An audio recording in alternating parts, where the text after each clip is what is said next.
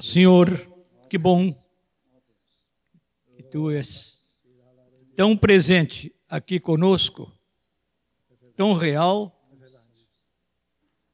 que tudo podemos entregar a Ti. No início deste, deste encontro já entregamos a nossa vida cantando a Ti. E nos unimos à celebração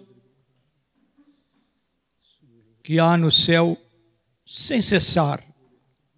Ao Teu santo nome, nós aqui respondemos ao Teu amor entregando-te o nosso amor. E agora queremos te ouvir, Senhor. Usa o teu servo Vilário com unção, graça, discernimento do alto e aquece o nosso coração com a tua palavra. Em nome de Jesus. Amém. Aleluia. Bom dia, queridos. Muito bom dia, né? Aleluia.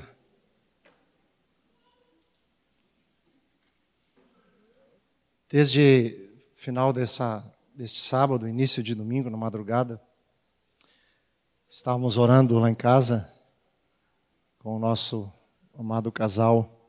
Queria pedir para eles se levantarem. Jefferson e Adriana são discípulos que estão conosco. Jefferson é presbítero em Tubarão cidade do nosso Moisés, né? Então, da, da, sua mãe, da sua mãe, da mãe do Moisés. E estão conosco nesse fim de semana. Aleluia, bem-vindos, bem-vindos.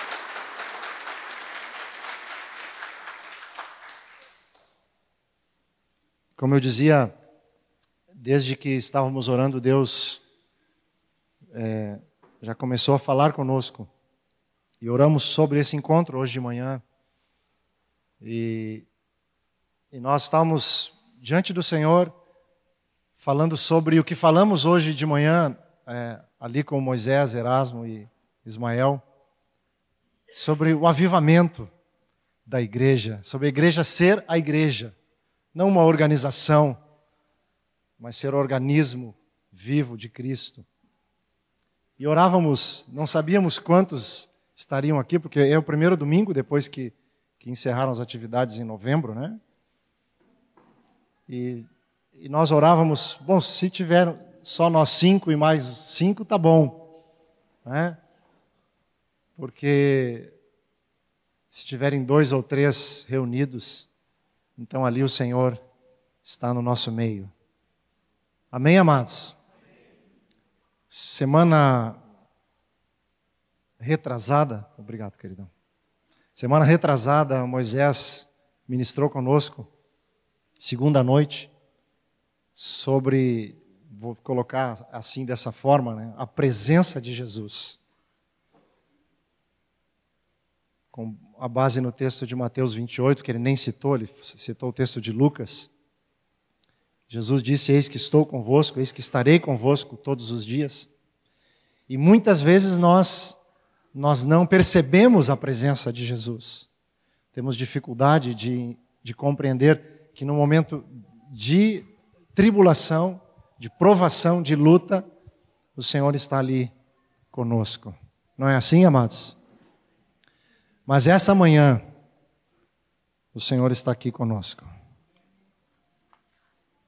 é palpável a Sua presença entre nós, hoje de manhã. Última vez que ministrei aqui, é, me veio muito forte no espírito a impressão que o Senhor quer usar e muito a congregação que se reúne domingo de manhã. Vocês creem nisso?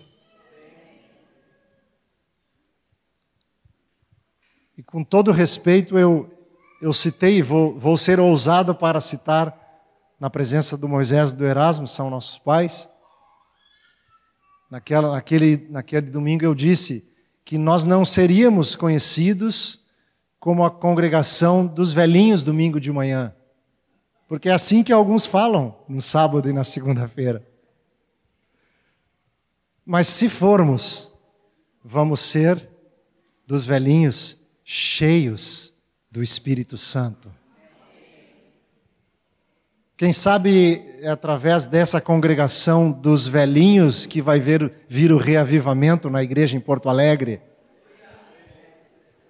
Amém, amados? Verdadeiramente eu creio nisso. Porque tem sido profetizado já aqui. Eu sei porque estou ouvindo, porque sei a palavra que vou entregar.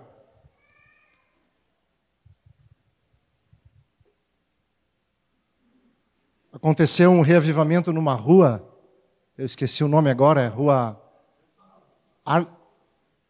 Azusa.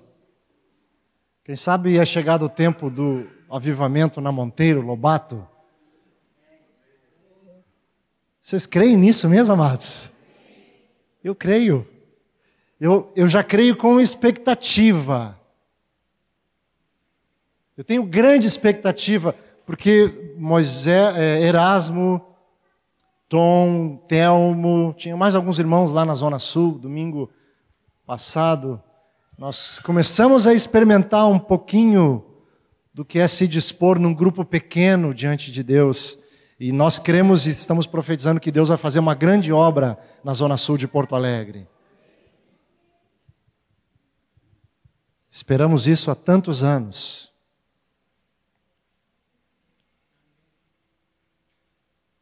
Mas Deus é fiel e vai cumprir. Quando sentei aqui do lado do Moisés, para mim sempre é uma honra e privilégio, e Moisés é, falou assim para comigo: é, eu, eu, acho que o, o, Ismael pensa que sou eu que vou pregar hoje, mas não sou eu, vou pregar segunda-feira. Mas é o, é o Erasmo que vai pregar hoje. E eu, e eu fiquei pensando assim, misericórdia, nem sabe Moisés que sou eu que vou pregar hoje. Então, ficar entre as joias preciosas é um negócio maravilhoso, né? Mas dá um negócio tão forte aqui dentro que vocês não. Imagina, Moisés vai pregar, elas não, vai ser o Vilário que vai pregar. Mas o Espírito Santo vai falar hoje. Porque essa palavra que tenho no coração, ela está se movendo no meu espírito há muitos meses. E fui pego de surpresa na Zona Sul, não tinha nenhuma anotação, nada. E disseram, Vilário, você entrega a palavra hoje. Mas a palavra estava dentro. Estava dentro. Estava no coração, está no coração, está na mente porque tem meditado nela muitos dias. Muitos dias. Eu não sei quem que trouxe a nossa lembrança, se foi Moisés Erasmo, Christian Romo, não lembro quem falou isso. Mas um dia fizeram uma pergunta aqui, fizeram uma pergunta num encontro de pastores: quanto tempo se leva para escrever um sermão? Tiveram, tiveram alguns pastores mais afoitos, talvez jovens assim como eu, talvez mais jovens, ah, depende, talvez meia hora, uma hora, depende do estudo que se vai dar. Um disse, não, uma semana em oração, um dia de jejum. Ah, não, mas tem outros mais espirituais assim, ah, três meses orando, vasculhando as escrituras, estudando. E alguém disse assim: não, 30 anos. 30 anos. Foi o tempo que Jesus levou para viver, crescer, encarnar e depois transmitir a palavra. Quando abrimos esse texto hoje, eu vou repartir vinte e poucos anos de uma experiência pessoal minha. Lá em Lucas capítulo 1, quando começou a se falar de João Batista, no versículo 8 em diante, E Zacarias tem uma visão. No versículo 11 fala que apareceu um anjo do Senhor em pé, à direita do altar do incenso, e vendo Zacarias turbou-se apoderou-se dele o temor. Disse-lhe, porém, o anjo: Zacarias, não temas, porque a tua oração foi ouvida, Isabel, tua mulher, te dará à luz um filho, a quem darás o nome de João. Em ti haverá prazer e alegria, e muitos se regozijarão com seu nascimento. Pois ele será grande diante do Senhor, não beberá vinho, nem bebida forte, e será cheio do Espírito Santo, já do ventre materno, e converterá muitos dos filhos de Israel ao Senhor seu Deus, e irá adiante do Senhor no espírito e poder de Elias para converter o coração dos pais aos filhos, converter os desobedientes à prudência dos justos e habilitar para o Senhor um povo preparado. Talvez essa, esse texto aqui comece a descortinar a história de muitos nós, de muitos de nós. Quando eu era militar, era primeiro sargento da Polícia Militar. Estava quase chegando no oficialado, faltava um ano e meio, dois anos para eu ser um tenente. O Senhor me chamou para deixar, para sacrificar, queimar a carroça, sacrificar o boi e ir para a estrada para ser enviado.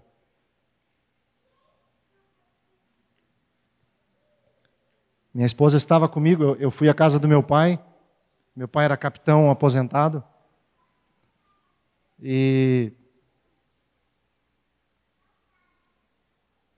com muito cuidado eu disse para ele, pai, Deus me chamou e eu tenho que abandonar tudo meu pai tinha muita expectativa que eu seguisse a carreira dele. Estava guardando a espada de oficial lá no seu quarto. Pensa agora meu filho vai ser oficial, vou dar a espada para ele. E eu disse, pai, eu sinto muito, mas essa espada eu não posso pegar. De fato, não peguei. Está na casa do meu irmão mais velho. Porque Deus me chamou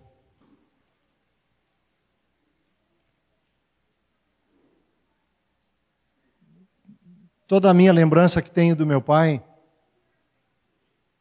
eu vi o meu pai chorar três vezes. Uma vez, quando faleceu a mãe dele, minha avó.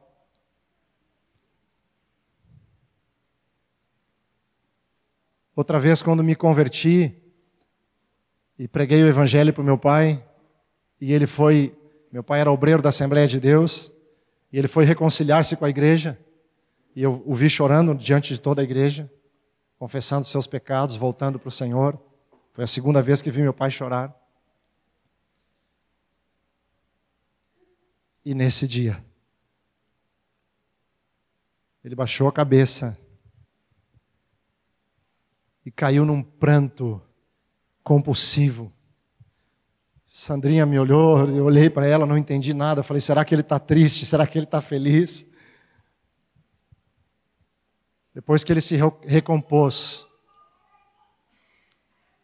enxugou as lágrimas e me disse: Quantos anos você tem mesmo, meu filho?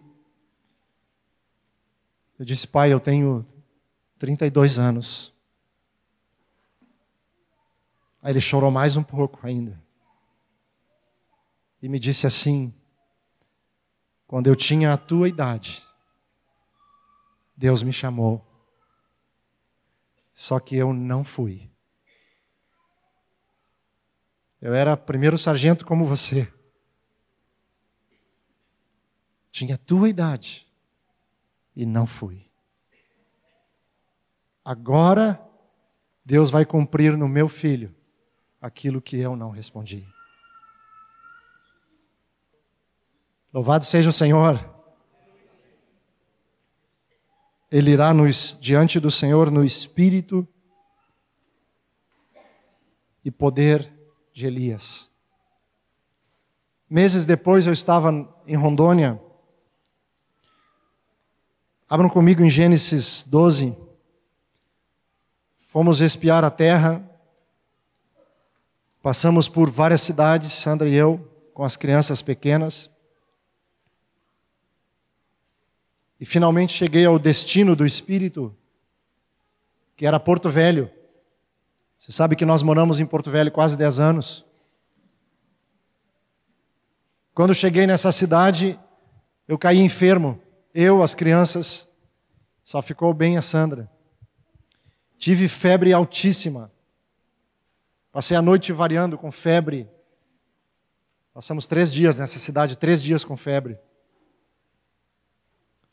E numa dessas noites, se eu não me engano foi a primeira, entre um acordar com febre e outro, Deus me chamou para oração. E era treze e meia da madrugada. Comecei a orar e o Espírito Santo falou comigo assim: pega a tua Bíblia, abre em Gênesis 12. E eu abri e diz assim: sai da tua terra, da tua parentela e da casa de teu pai, e vai para a terra que te mostrarei. De ti farei uma grande nação, e te abençoarei e te engrandecerei o nome. Se tu uma bênção, abençoarei os que te abençoarem, amaldiçoarei os que te amaldiçoarem. Em ti serão benditas todas as famílias da terra. E aí o Espírito Santo falou: Essa é a terra, essa é a cidade, é para cá que tu vens. E essa palavra se cumpriu meses depois, nos mudamos para Porto Velho. Mas o texto que ficou gravado no meu coração e na minha mente, naquele dia, naquela madrugada, foi esta afirmação do Senhor para Abraão: Em ti serão benditas todas as famílias da terra. Quando Paulo e Silas estavam encarcerados, e eles, vocês sabem o que aconteceu, eles oraram, e houve o terremoto, e então eles pregaram o evangelho ao carcereiro. Qual foi a palavra que eles liberaram sobre esse homem? Crê no Senhor Jesus e será salva tu e a tua casa. Deus sempre quer a família. O propósito dele é a família. Acho que a última vez que preguei aqui falei sobre isso também. No final, Deus não vai querer saber quanto tempo eu fui presbítero, ou quanto tempo tive em tal função no corpo, ou outra ou aquela. No final eu vou ser só filho. Amém, amados? Só filho. Porque o propósito de Deus é ser pai. de muitos filhos. Por isso que Deus sempre aponta para a família, tu e a tua casa. Naquela tarde, quando conversei com meu pai,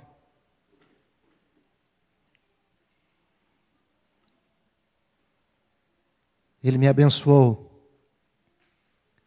e disse: Vai. Vai. Quando fui para Rondônia, os pais abençoaram e disse: vai.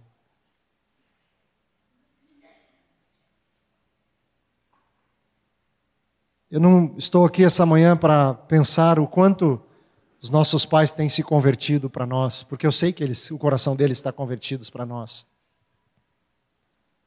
Mas o quanto o nosso coração vai se converter para o deles.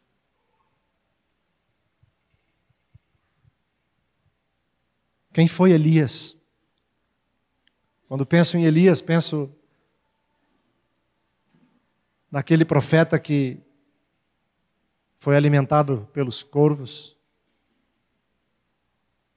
que ouviu Deus numa brisa,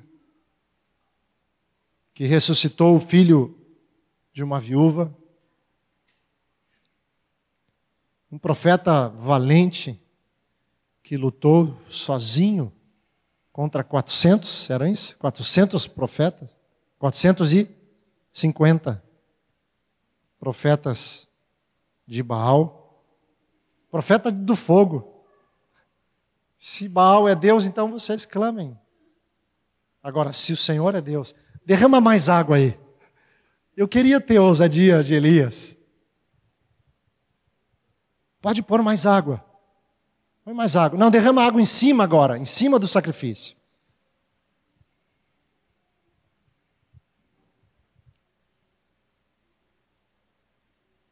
Quando eu era militar, eu comecei minha carreira numa companhia de operações especiais da polícia de choque. Quando eu lia os textos de Elias, estiveram três pelotões diante de Elias, de 50 homens. Três.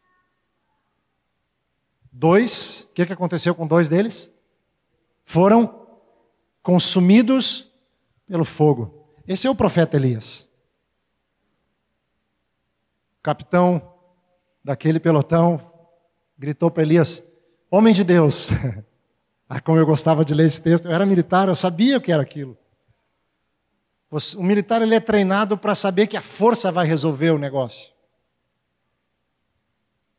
E uma força de 50 homens ordenados, ah, é uma força bem grande. Desce daí, porque o rei quer te ver. Se eu sou homem de Deus, que desça fogo e consuma a você e os seus 50. No início da minha carreira eu estava até orando já, Senhor, será que um dia no meu ministério eu vou fazer um negócio desse? Só que o terceiro capitão foi bem mais humilde. Chegou de joelho já. Homem de Deus, tem misericórdia de mim e do meu cinquenta. Desce e vem comigo. E ele desceu e foi.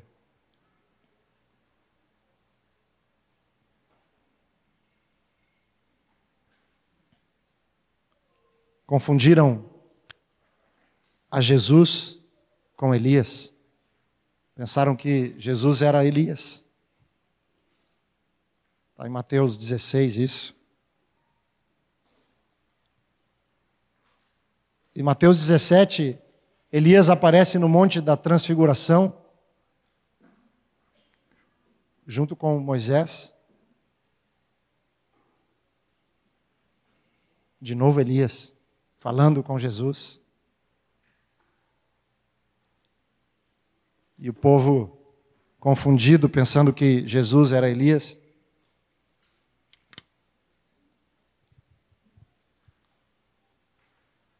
Aí Jesus, lá em Mateus 17, diz que Elias já veio.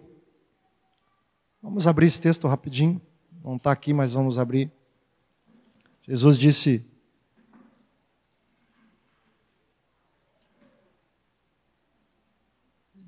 Dezessete, onze. Respondeu Jesus: De fato, Elias virá e restaurará todas as coisas. Palavras do Senhor Jesus. Eu, porém, vos declaro que Elias já veio e não o reconheceram. Antes fizeram com ele tudo quanto quiseram. Assim também o filho do homem há de padecer nas mãos deles. Então os discípulos entenderam que lhes falara a respeito de João Batista. E João Batista respondeu claramente ele disse: Eu não sou Elias. Não sou Elias. Mas ele veio no espírito, por isso que estamos olhando para a vida de Elias, no espírito e virtude e poder de Elias. Estava pensando hoje de manhã, quando cheguei aqui, por que, que mataram João Batista? Por que, que ele perdeu a cabeça, amados? Interessante, né? A gente pensa que é porque ele afrontou um governador, um homem que tinha autoridade. Mas esse não era o coração de Elias. de, de João Batista, no poder e espírito de Elias. Na verdade, ele estava dizendo que uma família tinha sido destruída. Não foi esse o pecado que João Batista denunciou? Essa mulher que tu está com ela não é tua mulher, é a mulher do teu irmão. E perdeu a cabeça por isso.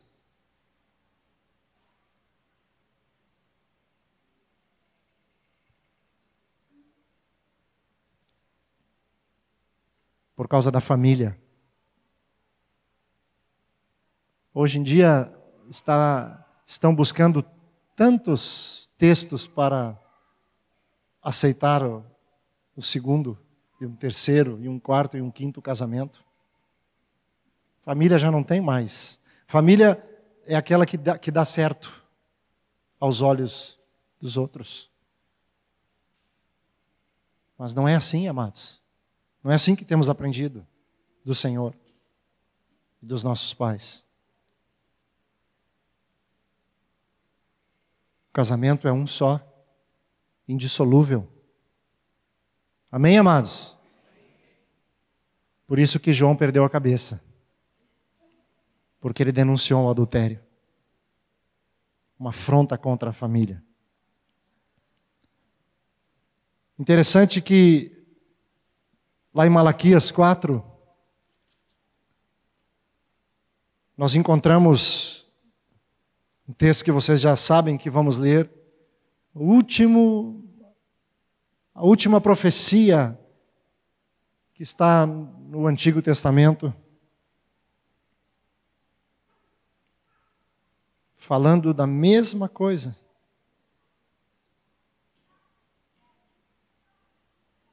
Versículo 4 em diante, gostaria de ler. Lembrai-vos da lei de Moisés foi isso que foi profetizado. Lembrai-vos da lei de Moisés, meu servo, a qual lhe prescrevi em Horebe para todo Israel, a saber, estatutos e juízos. Eis que eu vos enviarei o profeta Elias, antes que venha o grande e terrível dia do Senhor. Ele converterá o coração dos pais aos filhos e o coração dos filhos a seus pais, para que eu não venha e fira a terra com maldição.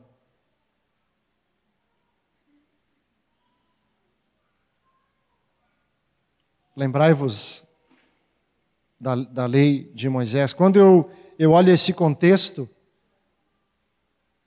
que ele diz que vai enviar o profeta Elias, e o profeta Elias fala de conversão do coração dos pais aos filhos, de preparar, de habilitar um povo preparado para o Senhor, foi o primeiro texto que lemos. E precisa de poder de virtude, como as que estavam sobre Elias para uma obra dessa, e veio sobre João Batista esse poder e essa virtude. E foi profetizado por Malaquias. Agora, me veio à mente que que leis de Moisés que então nós temos que nos lembrar? Em Êxodo 25, não precisa abrir, mas só para quando fala ali dos mandamentos, ele diz o que Êxodo capítulo 20, versículo 15, 5. Honra a teu pai e tua mãe. Honra a teu pai e tua mãe. Deuteronômio 5,16, a mesma palavra. Honra a teu pai e tua mãe. Lá em Marcos, que faz menção a esses textos, Marcos 7, versículo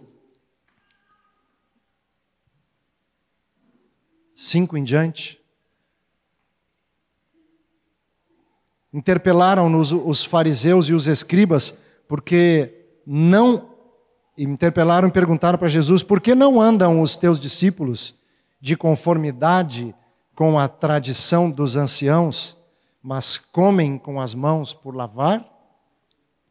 Respondeu-lhes: Bem profetizou Isaías a respeito de vós, hipócritas, como está escrito: este povo honra-me com os lábios, mas o seu coração está longe de mim.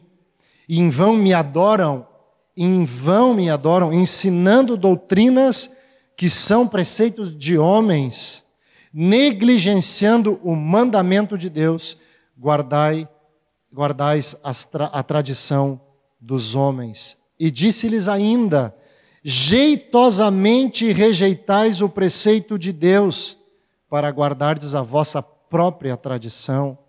Pois Moisés disse, aqui Jesus, agora não é mais Malaquias que está dizendo que nós temos que nos lembrar da lei de Moisés, mas Jesus. Honra, o que está escrito aí, amados? Honra a teu pai e a tua mãe. Quem maldisser a seu pai a, ou a sua mãe será punido de morte. Vós, porém, dizeis: se um homem disser a seu pai ou sua mãe aquilo que poderias aproveitar de mim é corbã, isto é, oferta para o Senhor, então o dispensais de fazer qualquer coisa em favor de seu pai ou de sua mãe, invalidando a palavra de Deus pela vossa própria tradição, que vós mesmos transmitistes, e fazeis coisas, muitas outras coisas semelhantes a estas. Em Êxodo, só para mencionar, em Êxodo 21, 15 e também 17, fala que aquele que ferir o seu pai e a sua mãe será réu de morte. Fala que aquele que, que maldisser a seu pai e sua mãe será réu de morte. Agora, Jesus traz a lembrança, os princípios, as leis espirituais que Moisés recebeu. Honra a teu pai e tua mãe. E é o primeiro mandamento com promessa para que te vá bem e seja de longa vida sobre a terra.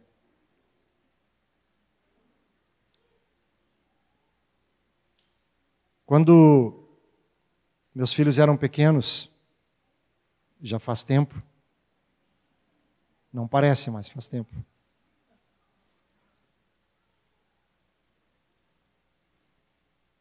A gente ensinava, dentre tantos versículos, a gente ensinava um em especial para eles, que vocês sabem qual é já. Efésios 6. Aí a palavra apostólica vem em cima desse versículo com muita força. Porque o livro de Efésios, para quem não prestou bem atenção ainda, é o livro que descortina o propósito de Deus, da família. É o livro que abre e diz: aqui está a família, aqui está o projeto de Deus, uma família. Não poderia faltar um texto desse no livro de Efésios. E, e Paulo diz ao, aos Efésios: Filhos, obedecei a vossos pais no Senhor, pois isso é justo. Honra a teu pai e tua mãe, que é o primeiro mandamento com promessa que promessa é essa? Para que te vá bem e sejas de longa vida sobre a terra. E vós, pais, não provoqueis vossos filhos a ira, mas criai-os na disciplina e na admoestação do Senhor.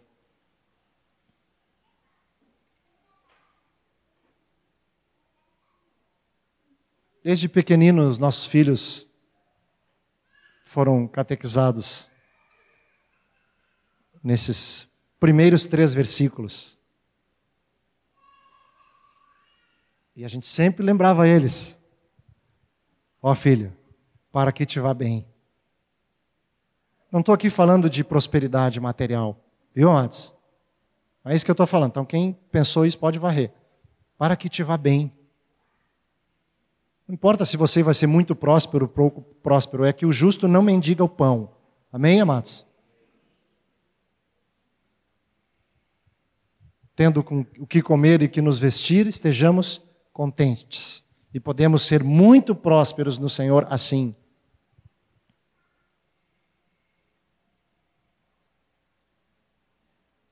Por que eu ensinava isso tão forte para os meus filhos? Porque eu fui um, um adolescente maldito. Eu fui um, um jovem rebelde. Moisés sabe disso. fiz tudo o que me deu na cabeça. Eu posso garantir para os irmãos que a vida de quem anda assim, ela é ceifada cedo.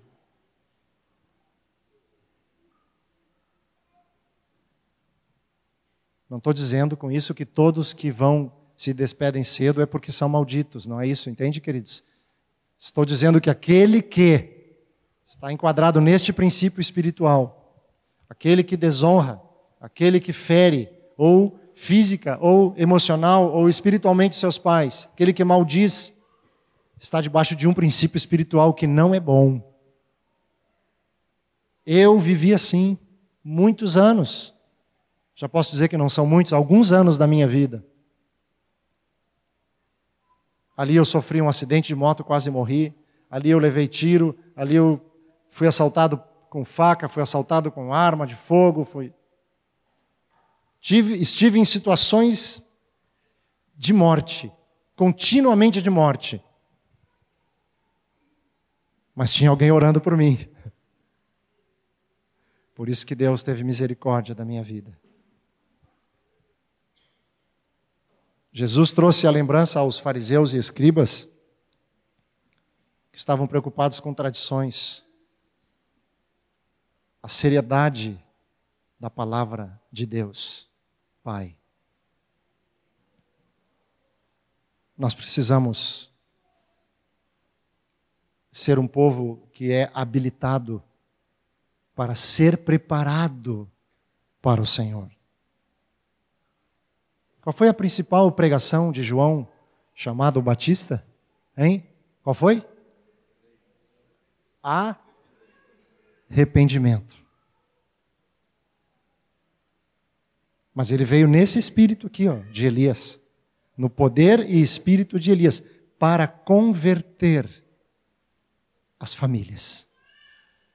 O coração dos pais aos filhos e dos filhos aos pais. Parece que eu esqueci do versículo 4, mas eu não esqueci, não.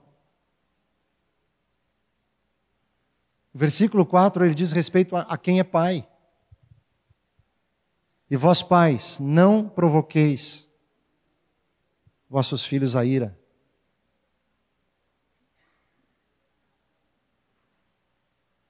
Mas criais na disciplina e na admoestação do Senhor. Alguns pais pensam que esse versículo quer dizer assim, ó, que o pai vai irritando o filho. Vai irritando, irritando até que o filho fique irado. Que o pai deixa de dar a disciplina, o ensino e a correção do Senhor, aí o filho fica irado. Não é esse o entendimento que eu tenho, não. É que se o pai não cria o filho no amor, no ensino, na disciplina, na admoestação e na correção do Senhor, ele expõe o seu filho a ficar debaixo da ira de Deus. Porque um filho entregue a si mesmo vai envergonhar ao seu pai e à sua mãe e vai ficar exposto à ira de Deus, à correção de Deus.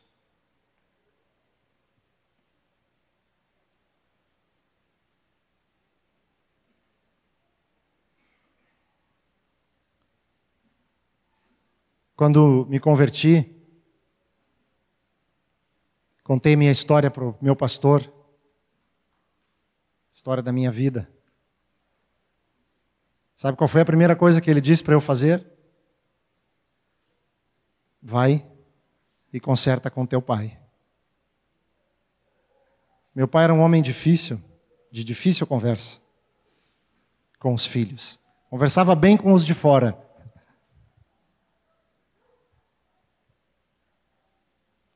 Cheguei na casa do meu pai, comecei a conversa com ele.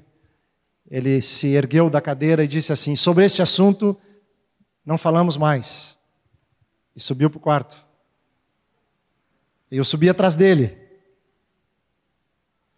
Eu falei, pai, não falamos mais depois que eu falar tudo. Aí não falamos mais. Porque era Deus que estava mandando. Meu pai não tinha voltado para o Senhor ainda. Nesse tempo. Tivemos uma conversinha de oito horas e meia. Tinha concerto para fazer. Hein? Oito horas e meia.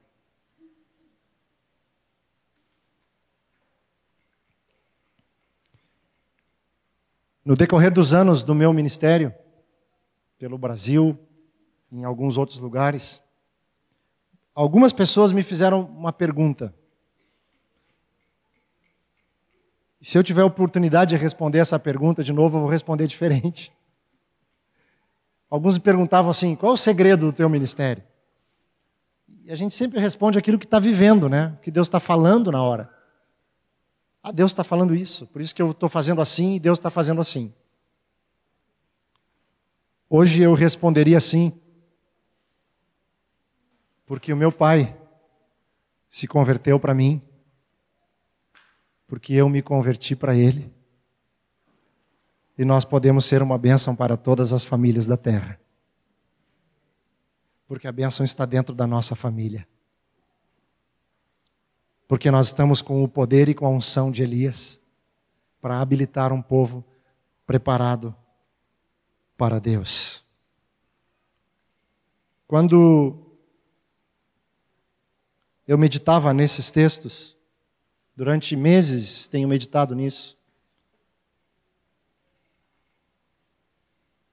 Tenho orado por Porto Alegre, por vocês, pelo presbitério. E tenho o mesmo, vejo o mesmo clamor no Erasmo, no Moisés, no Ismael e nos irmãos que me cercam. Quando vai vir esse esse reavivamento? Posso dizer assim, de novo, se estou habilitado a dizer isso, de novo. A restauração da restauração. Porque nós vamos nos organizando tanto, né, Moisés, que vamos engessando o espírito.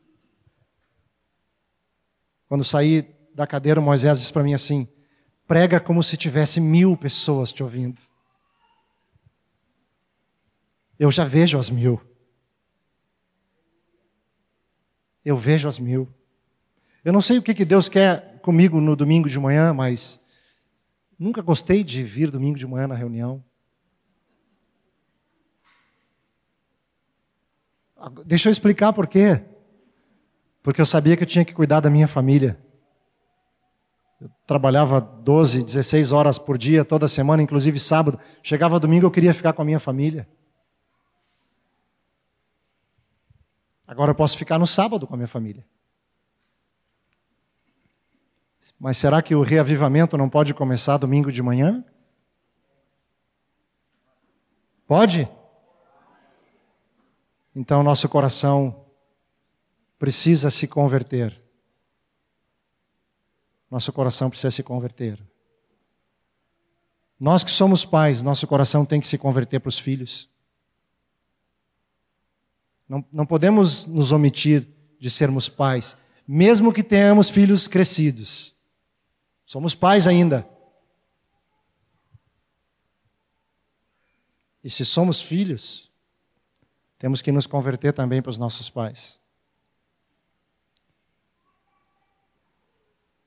Eu creio nisso que estou falando. Eu não preciso gritar para que o Espírito Santo fale no teu coração que tu errou com o teu pai, com a tua mãe quando tu disse uma palavra ríspida, quando tu amaldiçoou a ele, quando tu mexeu na carteira dele para comprar qualquer coisa na rua quando era criança. Talvez isso passou. Mas a lei de Deus, o princípio espiritual, ele é muito claro. Não consertou, está lá. O negócio está preso lá. Porque tu não consertou. A minha palavra hoje é essa: te converte para o teu pai, para a tua mãe, te converte para os teus filhos. Ah, mas o meu pai é, já foi, já partiu. Então te converte para o Senhor, diz isso para ele, que tu pecou contra o teu pai. Conserta. Sabe o que Deus me falou? Há uns meses atrás, ele disse para mim assim, Vilário, tu vai te surpreender de quantas, tantos irmãos teus têm negligenciado essa palavra.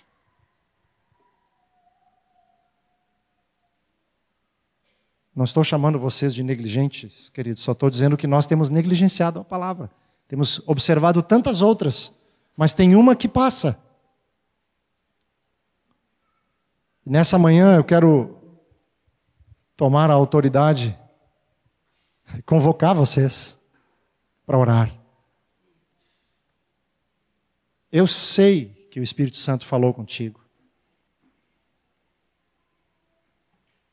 Então, a minha palavra, depois de orarmos, depois de, de terminar esse encontro, vai fazer o conserto que tem que fazer.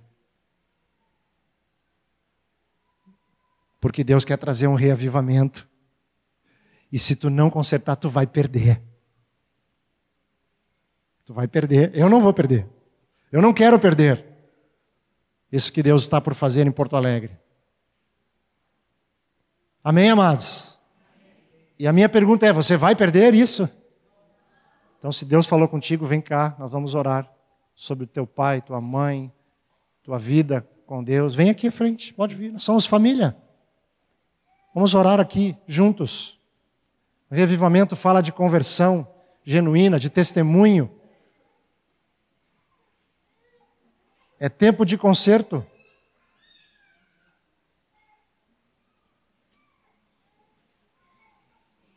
Isso, tem, tem mais gente, eu sei. Tem mais gente para vir. Pode vir. Tempo de conserto. Vai ficando aqui na frente, depois nós vamos orar todos juntos. Isso, já vai te abraçando com teu irmão. Porque Deus quer habilitar um povo. E um povo preparado é um povo equipado. Equipado com aquilo que os irmãos falaram no início da reunião, pelo poder do Espírito Santo. Para que te vá bem. Você que está ainda é, pensando aí, sentado na sua cadeira, pensando assim, mas, mas eu estou indo bem. Mas está indo bem mesmo? Tem alguma areazinha ali que precisa ser mexida. Isso aqui é só o começo. Eu acho que eu não, eu não sei se vou estar aqui domingo que vem, mas se eu tiver, eu vou vir na reunião. Domingo que vem também. Eu quero ver o que Deus vai fazer aqui nesse encontro de domingo de manhã. Pode, tem mais gente precisa vir aqui, queridos. Eu sei o que ouvi do Senhor. Pode vir, não tem, não tem reserva no teu coração. São teus irmãos. Isso, já vai orando, vai entregando essas coisas para o Senhor. Isso, vem mesmo. É, é, Deus quer fazer um começo de uma restauração, de uma conversão genuína hoje. E isso vai perdurar para que tu entres na prosperidade e no caminho excelente de Deus para poder, graça e unção no Espírito Santo. E nós vamos presenciar um reavivamento.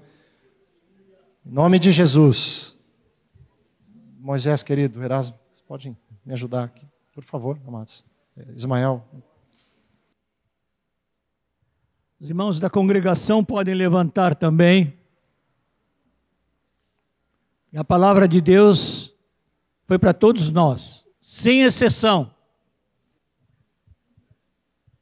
Nós te agradecemos, Pai, de todo o coração, porque falaste ao nosso coração nesta manhã. E não falaste por símbolos, falaste claramente. Em muitas coisas. E nós queremos viver na unção e poder que estavam sobre João Batista, como estavam sobre Elias, o mesmo poder que desceu sobre o Senhor Jesus e encheu a sua vida da unção do Pai. Razão pela qual Tu, Senhor, o exaltaste e lhe deste um nome sobre todo nome. Pedimos, Senhor, que abençoe estes amados que aqui estão. Esses que aqui chegaram à frente com carências específicas deles. A presença deles aqui, Senhor, é ao mesmo tempo confissão e rendição. Mas da tua parte também é perdão e unção.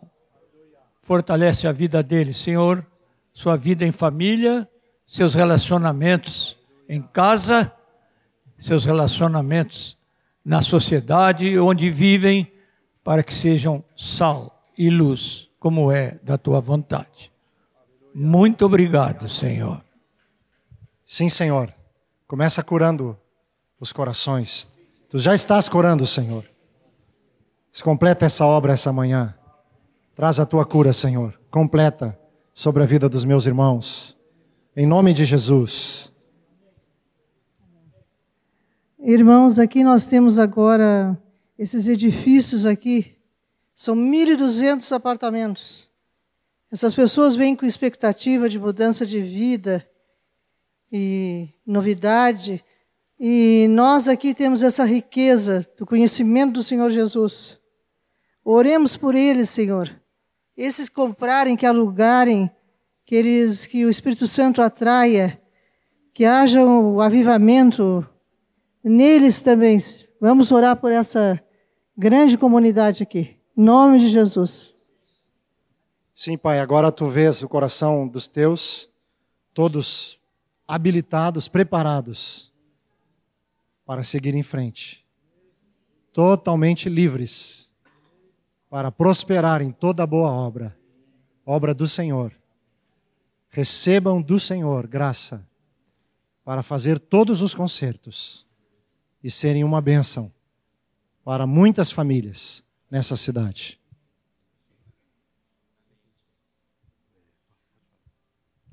Queridos, eu tenho sentido bastante forte, né, desde o início da ministração, que é evidente que o Senhor está preocupado com a família, mas eu também entendo que tudo isso pode ser dito em relação à família espiritual. Eu tenho pais espirituais, tenho meu pai, minha mãe, que estão aqui, graças a Deus, são, são convertidos, devo a eles honra. Tenho falhado nisso também. Mas eu penso também que precisa haver uma conversão dos pais aos filhos espirituais. Eu sou discipuladora. E talvez eu tenha que realmente me converter às minhas filhas espirituais. E talvez também tenha que me converter aos meus pais espirituais. Vejamos isso pelos dois aspectos. Numa outra oportunidade, o Senhor me falou muito a respeito de haver essa manifestação dos dons do Espírito na família da fé. E eu creio que isso é uma continuação, né? porque nas no, na, na, na nossa conversão uns aos outros, os dons do Espírito estarão presentes, se manifestando.